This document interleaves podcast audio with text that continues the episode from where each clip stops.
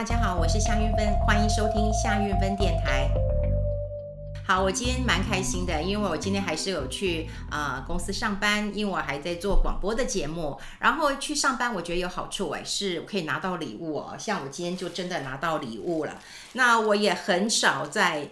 啊、节目当中跟大家分享过我吃什么。不过今天因为呃快要到端午节了，所以我们今天啊、一开始也吃播一下，好不好？我们就吃播一下，让大家看一下。我连碗盘都准备好了，还蛮漂亮的啊。这盘子本来准备好了。因为为什么？因为在端午节的时候，很多人都会搞不清楚这粽子，那么到底是嗯嗯南南部粽还是北部粽啊？哈。然后呃今天呢，其实我就跟大家一起来开箱，因为我一直以为我家吃的。粽子是，呃，因为我妈妈是北部人，我妈妈是那个呃金瓜石人哈，所以她以前就住，她是矿工的女儿，所以她是金瓜石人。那呃年轻的时候她是在基隆工作的，所以她当然在北部了哈。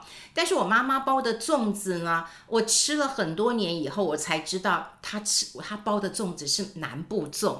好，因为我们家的粽子其实都有先去炒过，炒过呃糯米，然后呃再来包料的哈，是有炒过的。那当然有很多人搞不清楚到底是什么，我也搞不清楚。我吃了这么多年，我以为我妈妈是北部人，那应该吃的是这个呃北部粽，结果我妈妈的是南部粽。那要怎么样让你很清楚？我想这一集如果听 Podcast 的人可能会觉得啊有点无聊，因为也看不到了，也也吃不到了哈。不过你同步可以呃。呃，听听看我怎么讲的。那当然，我觉得我这是我很好的朋友，叫齐云。啊，齐云很可爱啊，他其实是个花艺大师。我认为他一直有天生的美感。像我去他们家吃饭，我就觉得。好特别啊！怎么这么一个男生，他这么的会弄他的花艺？呃，到了他们家去，不管是餐桌上，我吃过樱花宴呢，哈，就是有樱花啊。然后他也很会料理。那另外有一次是我夏天去，所以他弄了一个呃这个热带天堂啊，所以用了很多的这个天堂鸟。你光这样形容，你就会觉得他其实是一个呃这个很有生活情趣的人，会煮，然后又有花。所以今天他也送了我一把的百合花，很漂亮。那另外他还送我粽子啊，我刚。就呃直接拎回来了，所以现在我们就可以大家同步一起来看一下。其实大南部粽跟呃北部粽不一样，你看它就会呃写一个南部的南，然后呢呃这边就会写一个北部的北，哎很特别哦，很特别哦。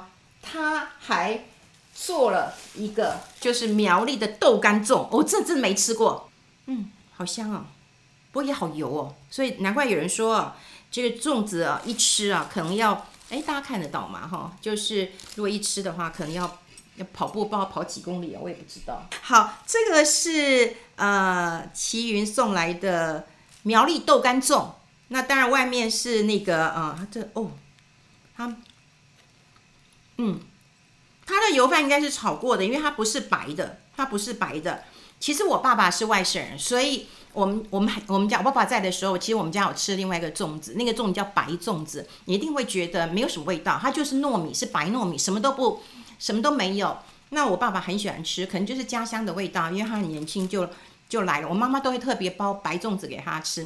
那你说白粽子要怎么吃？他就沾糖吃。那我们家很好玩，我妈妈就沾酱油，因为我妈不爱吃甜，所以我爸爸沾糖，我妈妈就沾呃酱油，可是就是白色的。那这个糯米其实是有炒过的，是有炒过的，然后蛮蛮香的，要油才好吃啊。哦，里面有豆干，所以是豆干粽，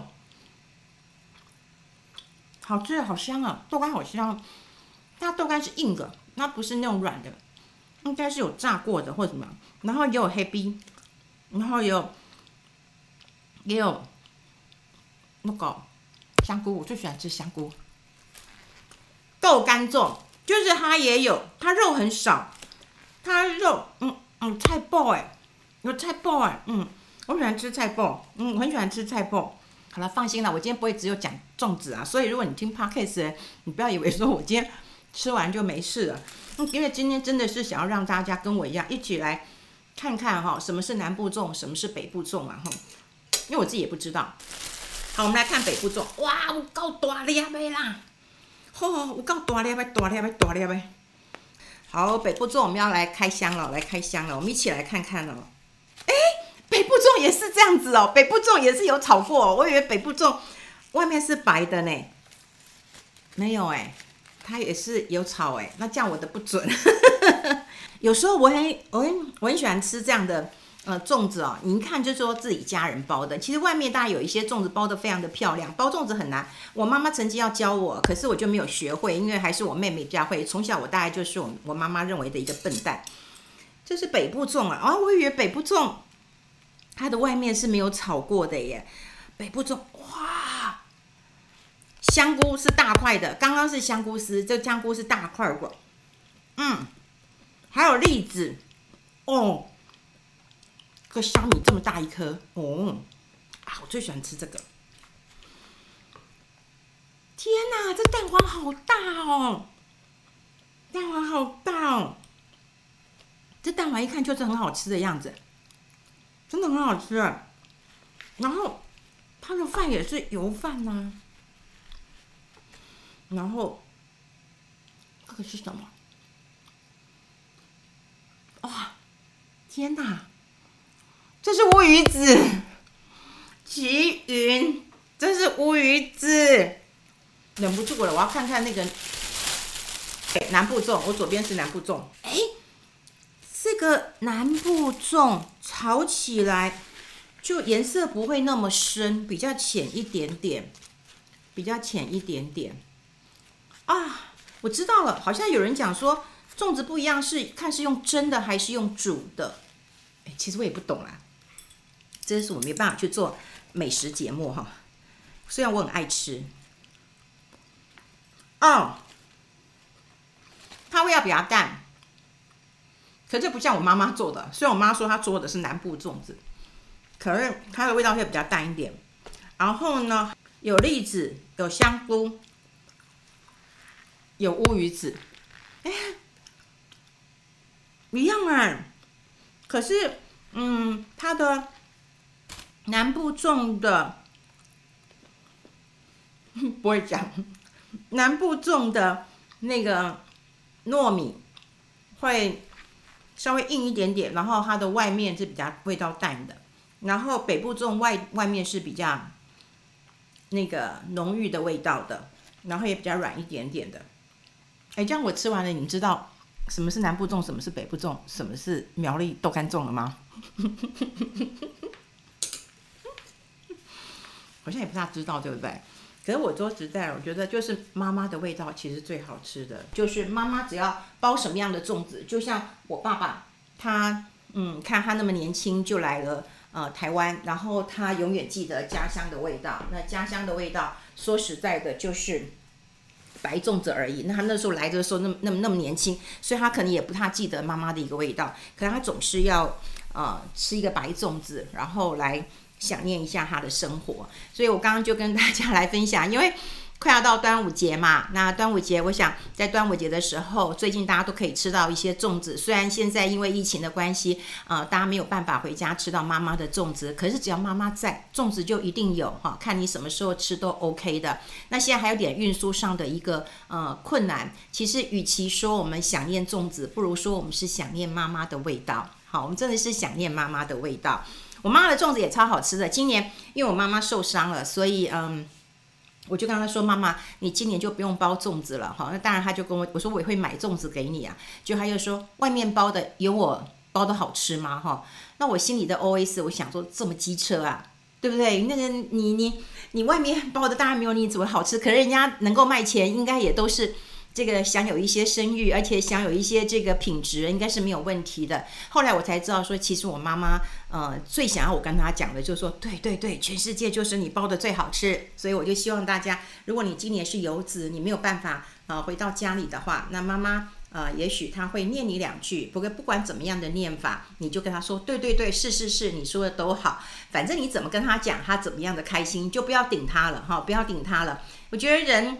呃，孝顺孝顺，到了这个节骨眼上，啊、呃，我想，如果你做不了孝，你先顺吧，好、顺着他，我就已经做到百分之五十了。哎，我也是花了很长的时间才知道说顺，我来原来是这么困难的一件事情，就先顺着他吧。好，我今天除了当然讲粽子之外呢，当然，呃，大家都是呃知道我们呃会谈一些财经的东西，今天一定要要跟大家来聊聊财经的事情啊，特别是最近。那么有很多人告诉我说：“玉门姐，现在小偷很多哎。啊，我说小偷是怎样啊？治安不好吗？怎么会有那么多的小偷？他说你要小心哦。啊，其实有很多人啊都在偷长辈的钱啊。他指的当然就是有一些不孝的李专哈。我常常讲就是说，有一些李专其实他真的是很好的，我们也不能够说一竿子打翻啊一船人。但的确有一些不孝的李专，这真的是那他用偷呃这样的一个方式啊。事实上这，呃一阵子哈，当然我们受到疫情的一个影响，所以我们大概呃，不管我自己的节目哈，我们都在讨论到说，哎呀，疫情的一个冲击，疫情对健康的冲击，对于投资市场的冲击，对心理的冲击。那我们又比较少聊到一部分哈，就是最近其实主管机关都很紧张一件事情，他们担心的是什么呃事情呢？就是六十岁以上的人，那么真的。啊、被这个小偷，呵 呵我们讲理专，或者是说你被这个不当的销售、不当的投资，其实骗走很多钱。好，那你说六十岁以上的人被骗了很多钱，但为什么不是二十岁，不是三十岁？是二十岁比较聪明吗？三十岁比较聪明吗？不是，因为六十岁的人会比较有钱。好，大概就在战后婴儿潮，哈，跟更更年纪更大一点，六十五岁、七十岁，他们是最有钱的。大家想想看，你什么时候比较会有钱？大概都在五十岁之后。为什么？因为你五十岁之前，其实你需要的花费蛮高的。你看，你刚结婚，你可能要缴房贷，你要养小孩，好，所以你的花费其实是蛮高的。你当然赚的也多，但你花的也多，你能存的就不多了。可真正能够存下钱来，是孩子大了。那如果还好，你还可以事业更上一层楼，或者你知道投资理财的话，那我想其实你的收入会在那个时候累积的快一点点。可在累积快一点、多一点的时候，如果你没有好好守住这些财富，其实是危险的。那当然有一些人是辛苦了一辈子，比方说我的父母那一辈子，他辛辛苦苦就了一笔钱，那就放在银行当中，不管是他们的养老本，或者是他们说他们的棺材本都好，哈，就是他们的一笔钱。可如果他们听信了李专的几句话术，就让他把这个钱解掉了去做投资。那真的就糟糕了。好，那呃，因为疫情的关系，我也有很多的朋友，那么他们从国外回来。那当然大家都知道，能够到国外去求学或者是工作，甚至有人在那边结婚生子，家境都不错。那当然有些父母亲老了，那就没有办法跟他们去呃美国或者是去呃呃澳洲、纽西兰过日子。那因为疫情的关系，他们之前台湾疫情不错，他们就回来台湾。回来台湾的时候，就发现几件事情。像我有朋友是在美国的，有一些是在纽西兰、澳洲的，他们都发现一个状况了，就是父母亲的存款为什么越来越少了？为什么？到底问题出在哪里？他们的钱怎么会变少了呢？本来就是存款的，后来就会发现了哈，就是这些存款都让有一些理专建议他们说，你不要放在银行当中啊。银行当中的利息太低了，你必须要拿去投资，所以呢，就会叫他们说把这个钱拿去投资。好，那拿去投资之后呢，于是他就会去哎买股票，还买国外的股票哦，哦还买国外的股票。然后呢，有一些呢，他们甚至有房地产的，就在台北其实是有房地产的，但是呢，他们也是把它拿去抵押，借了钱出来投资。那你说我们的父母亲这么笨吗？如果没有利益可图，如果不不能够说服他们，他们为什么要做这样的一个事情？后来我研究之后，我真的发现到了有一些话术，真的是很容易让这些长辈们以为他可以节税，以为他可以帮到小孩，所以不知不觉他就会把他的存款解掉了，也会把他仅有的房子拿去抵押了，他的一切都是为了孩子。可是孩子回到家里以后，他就会非常的生气，说：“你既然干这种事情，对不对？这是可能爸爸留给你的啊，或者是呃妈妈省吃俭用的，然后希望变成你的养老本的。就你既然就把钱这个到处去乱投资，然后呢，可能一看到对账单，像我一个朋友告诉我，一看到对账单是红字，是赔钱的。好，所以他们就会认为说，哇，佣金是你这个理专在赚。”但风险是老人家在承担，好像呃跟我认识的这些父职辈，不是我刚讲六十岁啊，七七十几岁啊，八十岁了，那你要承担这样的一个风险，那的确是有压力的。更何况如果说今天啊疫情缓和了，他们也就回到他们该有的地方去生活，因为毕竟他们都在国外落地生根了，好，那也会回到他们原来的个呃工作岗位上面去。那当然台湾又有多少人？也许他们父母亲就在台湾。可是他也因为工作的关系，不知道父母亲理财的一个状况，所以这才会成为目前大家很关注的议题。所以在疫情之外，其实我要留意一下的就是我们的长辈、我们的老人家他理财的一些状况。好，那当然现在啊，大家都知道，呃，如果你我问我问大家一件事情，好，你要做一个有业绩的理专，还是要做一个有良心的理专？你告诉我，你当然说我要做一个有良心的理专啊。可是你想想看，如果你的收入是来自于你的业绩，然后你不用养家活口了吗？你真的不用养家活口了吗？好，其实讲到这一点的时候，我自己都觉得我有很两难的地方。呃，因为我在中广有主持广播节目，那当然有时候网友也会留言说：“哎，你这个是你们的广告客户哦，我不爱听这一些。”其实那时候我都会让我自己忍住，因为我们不是一个公共事业的单位，我们也必须要有商业的一个行为。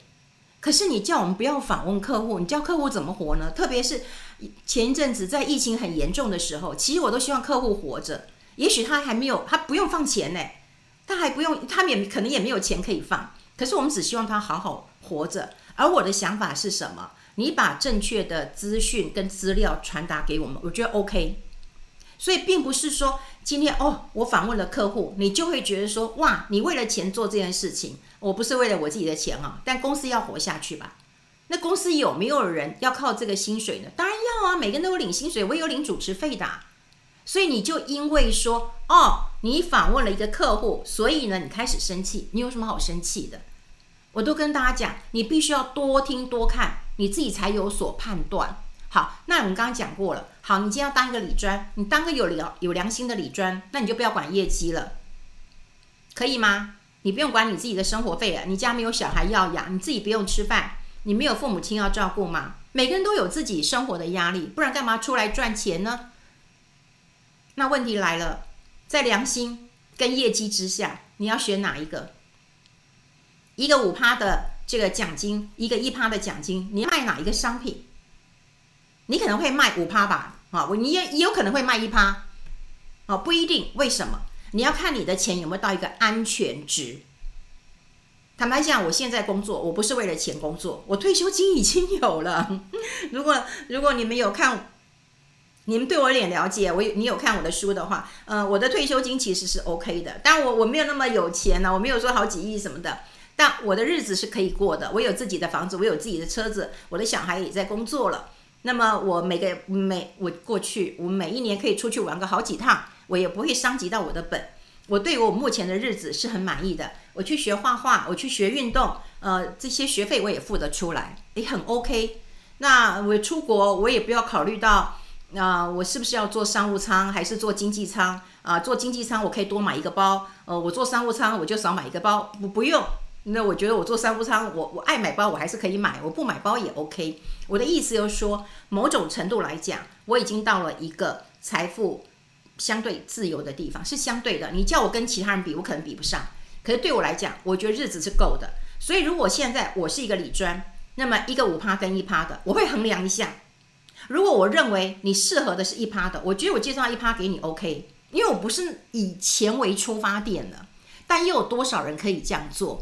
很难。就像说，当然公司会有很多的客户，我可以选择接或是选择不接，我可以选择啊，对啊，他们还是蛮尊重我们，这是我是必须要讲的。另外有一些客户当中，说实在的，有一些我也觉得跟他们感情还不错，他们东西我也用过，我也真的觉得很想帮他们。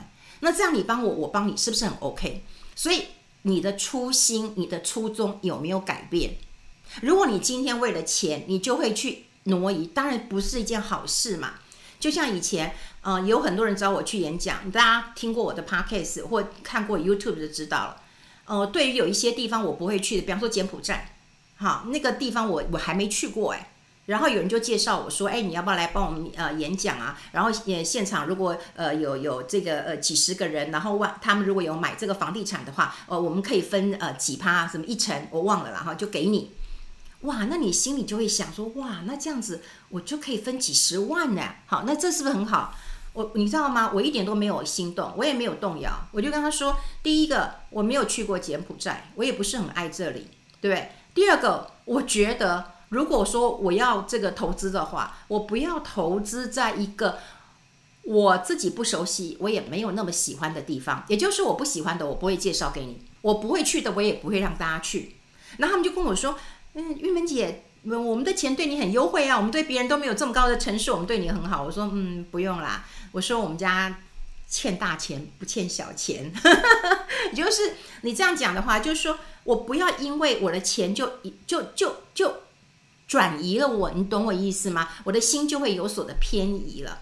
可是这也必须要等到，就是说一个理专，那么他到了一个程度之后。真正的他已经不是为了他自己每一单的每一餐的生活费，每个月的这个房贷在焦虑的时候，他才有办法来做出帮客户做出最好的一个决策。不然每个人都是出来为了来赚钱啊，不然你出来干嘛？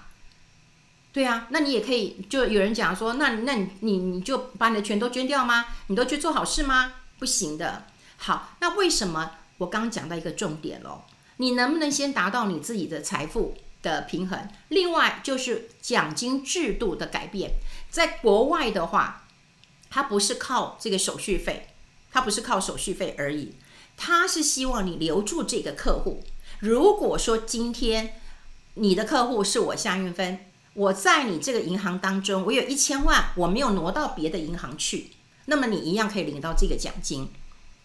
好，这个叫总体的一个总存量的一个概念，我觉得这个制度是 OK 的。也就是说，你可以把我的钱留在这边，不要转到别的地方去。可是，一般人不是用总存量来做一个业绩的，他会希望说啊，你去卖商品，如果你卖的商品，我就给你一趴、两趴、三趴，所以你不断的 trade trade trade，你就赚这个手续费。这是奖金制度的问题。那也因为奖金制度的问题，现在有很多的理专就希望卖商品给你。好，那会出现几个问题，这当然有理专面的问题，也有我们长辈的问题，所以有一些话术的问题。好。那首先我帮归纳一下，归纳一下哈，因为这个吃完粽子，我们脑袋也要动一动哈。第一个，呃，通常你会听一句话说，你现在不买，以后买不到喽。哇，这句话有没有影响？有，会有影响的。比方说，以前我们去逛街买衣服，我常常会会稍微考量一下，说，嗯，这个衣服到底到底要不要买啊？有可能有点贵啊，或者是我现在就穿不到哈，那你就会考虑一下。可是他如果讲一句话说，哦，你现在不买，以后买不到哦。那你会不会很紧张？会，你就会想说，嗯，那我赶快买啊，不然以后买不到怎么办？因为它就让你的焦虑感起来了。所以，当你以后都买不到这句话的时候，你不要轻易的去受到一个影响。好，那第二个，他会告诉你说，哎呀，旧的不好啦，你把旧的解掉，你买我新的啦。好，旧的有什么样缺点？缺点，缺点，然后你就买我新的，你听起来都没有问题。可是你有没有想过，你一旦解约？你要付出成本，你要付出代价的，所以你解约之后买新的，可能新的就会有佣金了。那这些他只会告诉你一半，他不会告诉你全部。所以叫你解约解约，你就真的听了说啊，那我就解约好了，那就大错特错了。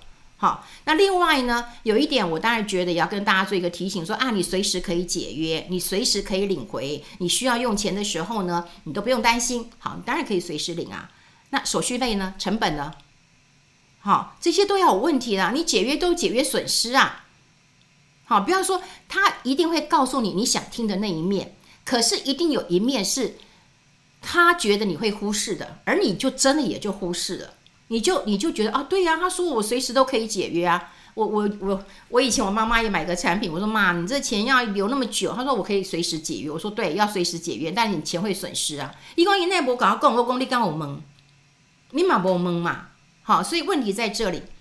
还有，我觉得，嗯，老人家很很吃一套叫节税。如果你跟他讲说，哦，这个可以节税，我跟你讲，他就买单了。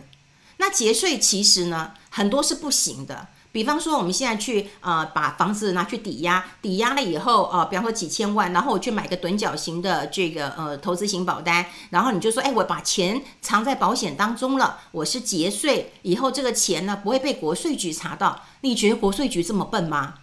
全台湾最有效率应该就是国税局了吧？好，真的非常有效率的，像这种趸缴的高额保单都会查，是很多年前就已经会查了。所以，当然，如果有一些人他要刻意告诉你说啊，要节税啊，我跟你讲不行的，你不要去考虑的。哈，如果你常听我们节目，常看我们节目，你一定会知道，我们一直在节目当中跟大家讲过了哈，有些投资啊，它不是在工具说啊教你撇步，我觉得那都是术，就一些术而已，一些法术。刚好你你可能偶尔你现在走一个呃小门小道的，你可能可以呃闯过这个红灯，然后你没被警察抓，你也没被开灯，你就觉得很高兴，那叫术。可是我希望大家走的一个是道。好，这样走到大家都不要听，都觉得说，哎呀，你都呃，这个这个，呃，讲这样子，我就不觉得我做不到。比方说以前我们讲说，哦，你你房子你要不要过户给小孩，或者是买小孩的房子，我都跟大家讲过了。如果你买小孩的名字，你的房子是谁的？是小孩的，不是你的，你可以住那里吗？小孩让你住，你就可以住啊；小孩不让你住，你没办法住啊。所以我说，你不要以为说我今天想尽办法。我就是要省税，我要节税，我要省很多钱给我孩子。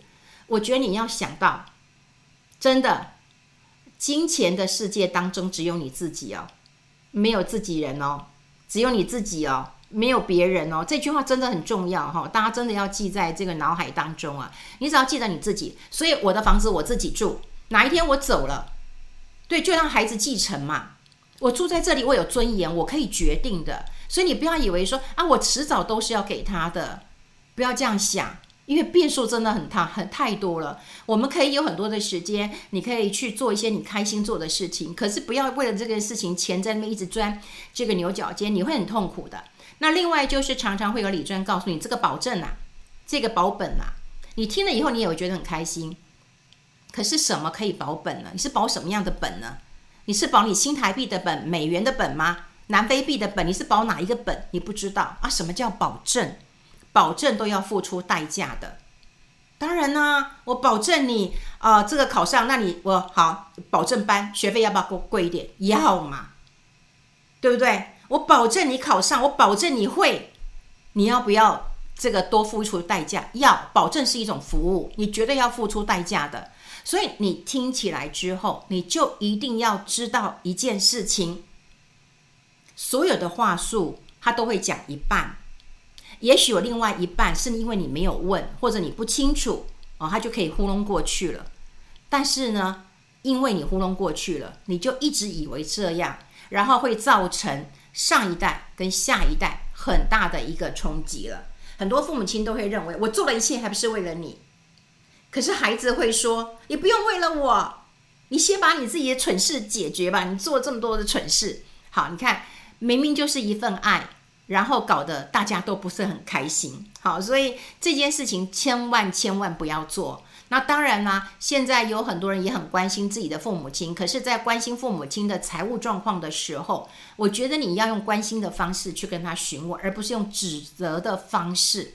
好，你问他你为什么？你为什么？你为什么？他都会这个两行老泪告诉你说：“我做的一切还不是为了你。”我这真的就是我朋友的例子。他说跟我妈妈讲了半天，他只会哭，然后就告诉我一切都是为了你。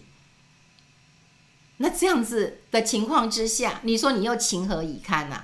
所以当然，这我们今天谈这件事情有很多制度面的问题。当然，理专是一个问题，特别还有不孝理专是一个问题。好，那因为他们现在奖金制度一直都是这样子，好，用手续费或者用奖金的制度，好，所以会让有。呃，这个很多的客户就不断的交易，不断的交易，不断去解掉旧的买新的。然后呢，还有有一些就是他刻意可能不让你知道的很清楚啊，比方说，哎，现在呢银行利息那么低啊，你可以做一点投资啊，安全啦、啊，保障啦、啊。好，那你能够保障什么？我想，如果这个呃很多的理专哦，说实在的，像我的朋友就跟我讲，他有一个理专，他说认识二三十年呢。定存都解了，然后解了去买一些外国的股票。我妈妈根本这个中文都没试几个，你叫她去试这个英这个外国的股票，她根本不知道是做什么的。她说还赔钱，她说这怎么办呢？后来我就跟他讲，我说啊，其实要跟妈妈沟通，到这个年纪开心过日子，就是把所有的这种操心的事情啊杂啊杂也待机哈，就不用去管了，你就钱就放银行嘛，OK 的，谁规定不能放银行啊？对不对？或者是你有本事，你可以跟父母亲沟通的时候，你可以帮他选择一个比较安全的产商品，你们两个都可以接受的。好，对于我朋友跟我讲，真的是很扯，好，真的是很扯。那因为是人家的事情，我们也不方便讲。那总之都是不欢而散，父母亲跟孩子都啊、呃、处得不是很好啊，到现在都还没有解决。所以，我我觉得在这个佳节呃当前，我们想要做一件事情是：第一个，你一定要记得关心一下家里面的长辈，就算你今年没有办法回去跟他们一起呃吃粽子，那么一起过节，打个电话跟他聊聊天。那么第二个，我觉得担心你不用直问的方式，好，你说你为什么？你为什么？如果有一个人问我，你为什么这样做，我也会不高兴啊。哦，哦，妈妈，哦，你去投资啦，哦，那你买什么？你知道吗？你就慢慢的引导他，会让他觉得说，哦，那这样子我会不会赔钱？我会不会赚钱？当然是好啊。可是如果赔钱呢？你心里会不会难受？你用他的出发点去跟他聊。那另外，另外，我一定要提醒大家，有一件事情千万不要做，就是你如果发现你的妈妈、爸爸，就是把图章、存折都交给李专的时候，这件事情万万不可。特别是子女不在的时候，因为提领要很方便，所以那有可能是十年、二十年、三十年的交情了。可这件事情绝对不能够做到。为什么？因为现在其实我也碰到我朋友的问题，就是孩子都都不在身边，李专那说实在的，哎，对他嘘寒问暖的，帮他买菜，哎，然后还煮东西给你，这不是比女儿还孝顺了吗？那当然有特别的一个情感了。可是这也很容易发生一点。状况了，像我有朋友，他就跟我讲，他说这个呃，现在他都跟他的父母亲讲说，你不要出来，因为他们在呃南部，你不要出来。我每天呢会叫那个 Uber Eats 啊，叫 Foodpanda 啊，然后这个送好吃的给你，啊钱你也不用付啊，我这边都会来付了哈。我觉得这也是一个方式，因为。大家都在国外或在很远的地方，你不知道你的父母亲其实跟李专是怎么样的一个呃交情，你只能够用问的方式去了解一下，他是不是有把存折跟印章交出去。如果这件事情交出去，赶快制止，这个很重要。那另外以后我们有时间会跟大家聊一聊，因为如果发现你的父母亲其实已经脑袋没这么清楚了，或者你怀疑他可能有失智的状况的时候，你可以来作为他的这个财产的一个这个呃监护。这以后我们可以跟大家聊一聊了。不过说实在，我们都希望大家在很清楚的时候，就像我们过去呃不管我们节目或什么都跟大家提过，就是你只要想到的时候，其实你可以